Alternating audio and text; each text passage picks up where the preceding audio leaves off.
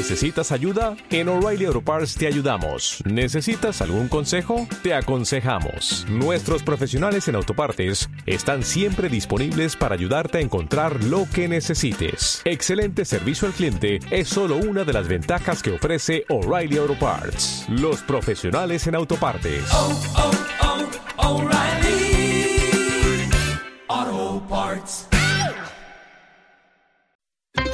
En la cadena Ser. Hoy por hoy. Con Tony Garrido.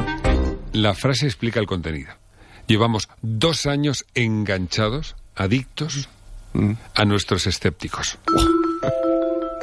Tenemos mucha fe en nuestros escépticos. Militamos la religión de los... eh, de los bueno, escépticos. voy a- voy a bueno, yo creo que no podemos llevarlo más lejos. Yo creo que ahí tenemos que aparcarlo. Bueno, ellos, como buenas mentes científicas, están enganchados a la duda, a desmentir mitos, a combatir bulos, por eso entran en Hoy por Hoy desde Valencia, el profesor en biotecnología de la Universidad Politécnica.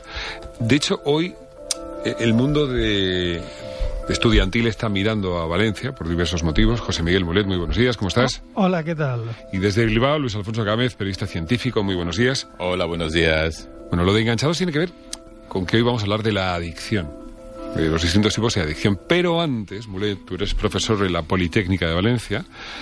Los chavales que se presentaron ayer al examen eh, podrían, que ayer hicieron selectividad, podrían ser alumnos tuyos. ¿Qué ha pasado con el examen de ciencias de la EBAU en Valencia? ¿Tan difícil era? El de matemáticas, concretamente. Bueno, he de decir que la polémica la he vivido más como padre que como profesor, porque mi hija está ahora en cuarto de la ESO y fue el tema de conversación anoche, porque claro, tiene gente en su clase que los hermanos estaban en la prueba.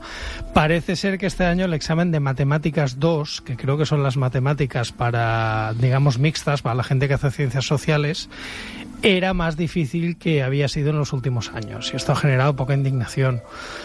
Pero estamos en lo Poca mismo. indignación, espera, Mulet. Esta mañana Pepa, Sí. en este mismo programa, entrevistaba a una alumna que se presentó ayer. Escucha. ¿Y no pudiste completarlo, Laura? No, yo como he dicho me hice la opción B, Ya. la que tenía un problema mezclado con física. Sí, Yo, por ejemplo, he dado física una vez ya. en toda mi vida estudiantil. Y sí, a pesar de que hay que saberlo, son cosas que no se habían hecho hasta ahora, que ni estamos preparados para ello. Laura, ¿tú qué quieres hacer en la vida? ¿Qué, qué carrera quieres estudiar? Yo quiero entrar en biología. Eh, pues, pues no va a ser alumna tuya, ¿eh? Eh, no, porque biología es en la Universidad de Valencia. En, en la mía no hay biología, hay biotecnología. Bueno. Pero independientemente de esto, a ver, eh, lo que hay que hacer es un poco homogeneizar el nivel, por lo menos de año a año. Lo que es un poco injusto es que unos años sea más fácil y otros años sea más difícil. Pero también es verdad que si está en el programa, te puede salir cualquier cosa que está en el programa. Bueno, es que además esto, esto no es nuevo. Eh, el año pasado ocurrió en el País Vasco, en 2016 ocurrió en el País Vasco, siempre con el examen de matemáticas, y siempre se hace lo mismo. Se dice, es que ha sido muy difícil. Bueno, ¿os acordáis alguna vez vosotros, eh, os acordáis vosotros de cuando teníamos profesores, éramos estudiantes, y había profesores más duros y menos duros? El problema no era que el examen fuera difícil, a veces se le suponía. El problema, un examen, si no lleva algo, eh, si lleva algo que no es del programa, entonces es rebatible. Si no, pues lo siento, es un examen. Es que eh, otra cosa es que otros años haya sido más fácil. Eh, la historia es así. Por ejemplo, en periodismo o en lo que sea, nos gusta, nos puede gustar hacer entrevistas, hacer reportajes. De vez en cuando nos tocan cosas más difíciles y desagradables. También van en la profesión. Yo puedo decir que desde el punto de vista legal, solo si demuestran que hay algo que no entraba en el programa, pueden hacer algún cambio o no. Si no, pues mira, va a ser una cuestión de mala suerte. Pero bueno, que estaría bien que se homogenizara el nivel de sí, año el a año, año. el año pasado hubo 10.000 eh, estudiantes eh, vascos que se quejaron vizcaínos en change.org. El an- En el 2016, 13.000. El problema Este es- año parece que son 20.000. Este año Mulet, son una- 20.000 una- en Valencia. Pero una Bueno, cuestión, Mulet, una curiosidad. ¿Tú hubieras aprobado ese examen? Eh, pues lo he estado mirando y no, pero porque no me acuerdo de las matemáticas estas. Ya, ya, Puedo ya, decir que yo estoy recuperando lo del bachillerato No me acuerdo, dice. con mi hija. Vale, vale. Pero No. sí, era, he visto que habían varios problemas de matrices que yo hace siglos que hice mi última matriz. Ya, ya. Pero quizá- bueno, te- tendría claro, que haber claro. estudiado para ese examen. de Y nosotros presentándole como la eminencia, el No, el hombre, hay que, hay que ver, olvidar yo- algunas cosas para avanzar. Estudié avanzar hacia matemáticas de bachillerato hace mucho tiempo. Claro. Bueno, No, eh, Sois además... crueles conmigo, ¿eh? Vamos a corregir a partir de ahora la introducción. Mulet, No, no, no, no, creemos buen... Recordad que los del Supremo, los tribunales del Supremo han dicho que Franco era jefe del Estado entre en el 36. Hubieran suspendido historia. Sí, bueno, También, eh, en- vale, no entremos ahí, no entremos ahí que tenemos otro, otro camino. Bueno, hoy vamos a hablar de, de adicciones y lo hacemos por la siguiente noticia. Como ustedes saben, eh, bueno, pues eh, sigue siendo uno de los grandes problemas aquí en todo el planeta y en especial en lugares voy a entrecomillar esto que la radio se hace muy mal, desarrollados, cierro comillas, como Estados Unidos. Bueno, nos ha llamado la atención una noticia, una iniciativa que se ha puesto en marcha en el Hospital de las Nieves, en Granada, que es pionera a nivel mundial. Se trata del proyecto experimental de prescripción de estupefacientes en Andalucía, que podría extenderse a todo el país si tiene éxito. Consiste en administrar diacetilmorfina inyectada, es decir, tratar a los pacientes con un analgésico opiáceo. O sea, básicamente dan droga a los drogadictos por vía intravenosa, lo que ha sido siempre un tabú en el tratamiento de la adicción, porque usan el mismo método que, usarían ellos. Mulet, ¿tú crees que esto tiene sentido?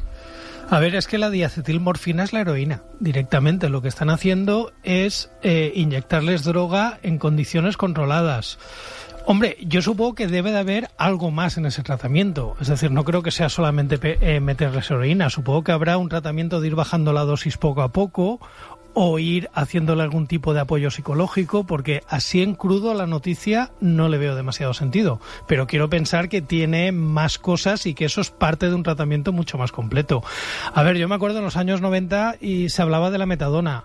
¿Qué pasó con la metadona? Pues que al final el problema es que la gente se desenganchaba de la heroína y se enganchaba a la metadona. Entonces estos tratamientos tienen este problema. ¿En ¿Qué opinas, Gámez? No, la, la clave es esa, que seguro que hay algo más y que hay muchísimos tratamientos, eh, hay ma- maneras de luchar contra las drogas, ¿no? O contra la drogadicción. Pero, pero no que la solución no es tanto curar, que también a quienes están enfermos, sino evitar la enfermedad en estos momentos. Y, y luego hay un tema que la adicción a una sustancia, no solamente la sustancia, es también el entorno. Esto lo sabe la gente del tabaco. Es decir, muchas veces cuando la gente deja de fumar, lo que echa de menos es cuando está con los amigos hacerse un cigarrito, porque los amigos están haciendo cigarrito. Es decir, es un tema más psicológico de que te falta algo en la mano que de la propia adicción a nicotina. Y esto con las drogas también pasa. Muchas veces no es solamente curar la adicción física, sino cambiar el entorno, porque ese entorno es el que te hace que vuelvas a recaer. Bueno, estamos hablando de, heroína, como saben, un gran problema.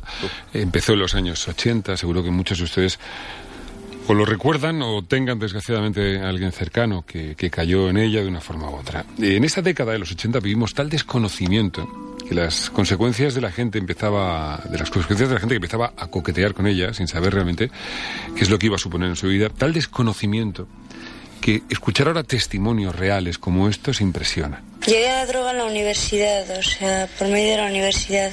Estuve con unos amigos, lo probé, me gustó. A lo primero no, y entonces me vi enganchado. El primer desayuno que hace es, es meterse un chute. Y cuando fuimos a mirar al cuarto de baño estaba ya en el otro mundo. Impresiona todavía escuchar esto. En el año 2016, eh, que es el último año del que tenemos datos, eh, en España hubo casi 11.000 personas recibiendo tratamiento por heroína, más de 15.000 por cannabis y unas 17.000 por eh, cocaína. Parece que hemos avanzado mucho, pero los testimonios mm, podrían ser de ayer, ¿eh? Mm, el- quizás tenemos que recordar que la oleada de los 80 mm, no podemos olvidarnos de que viene después de que este, en este país llega la democracia y llega la libertad. Y entonces, digamos, nos lanzamos todos, se lanza la población a, disfrutar de la vida y las drogas se presentan como eso, eso que empezó a vivir Estados Unidos, por decirlo de alguna manera, con los 60 y el Vietnam, eh, a nosotros nos llega con 20 años de retraso y con consecuencias funestas, evidentemente. Y, y también es verdad que había un mercado internacional que favorecía ese tráfico de drogas, porque Sí. no olvidamos el famoso Iran Gate y que hay una película reciente de Tom Cruise eh, que se veía que eran los propios gobiernos los que utilizaban el tráfico de droga para financiar operaciones ilegales. Entonces, claro, había mucha droga en la calle. Había mucho, y yo creo que ahí hay, hay algo, algo escondido, ¿no? Algo, algo que tenemos que un día eh, investigar al, al- al fondo. No, a veces se ha investigado y se ha salido. Todos conocemos el caso de Oliver North. Sí, pero hay- yo creo que hay más incluso. hay más- Pero una cosa que también, cuando hablamos de esas adicciones, en este caso de heroína, las adic- adicciones son, son diferentes, ¿no? Por ejemplo, la adicción a la heroína es, es muy físico, mientras yo tengo la sensación que la cocaína es más psicológico que, que otra cosa. Sí, porque es que la heroína activa directamente el núcleo del cerebro que produce el placer. Entonces, claro, el- la sensación de, de placer y bienestar que te da es difícilmente Es como la sensación que tienes cuando, no sé, consigues algo que te ha costado mucho, ganas una carrera, acabas un maratón. Esa sensación que te sientes tan bien, imagínate que la multiplicaras por mil directamente con una sustancia, claro. eh, Claro. es que la clave de, las de drogas es eso, ¿no? Que, te han- que, que es a lo bestia. La Principalmente la placer a lo heroína. bestia, ¿no? Las otras La tienen diferentes sí. mecanismos. Mm, Bueno, yo voy a seguir enganchado a nuestros escépticos por más tiempo. Mulet Gámez, como siempre, muchísimas gracias. A vosotros. Estamos ahí, seguimos. Hoy por hoy, con Tony Garrido.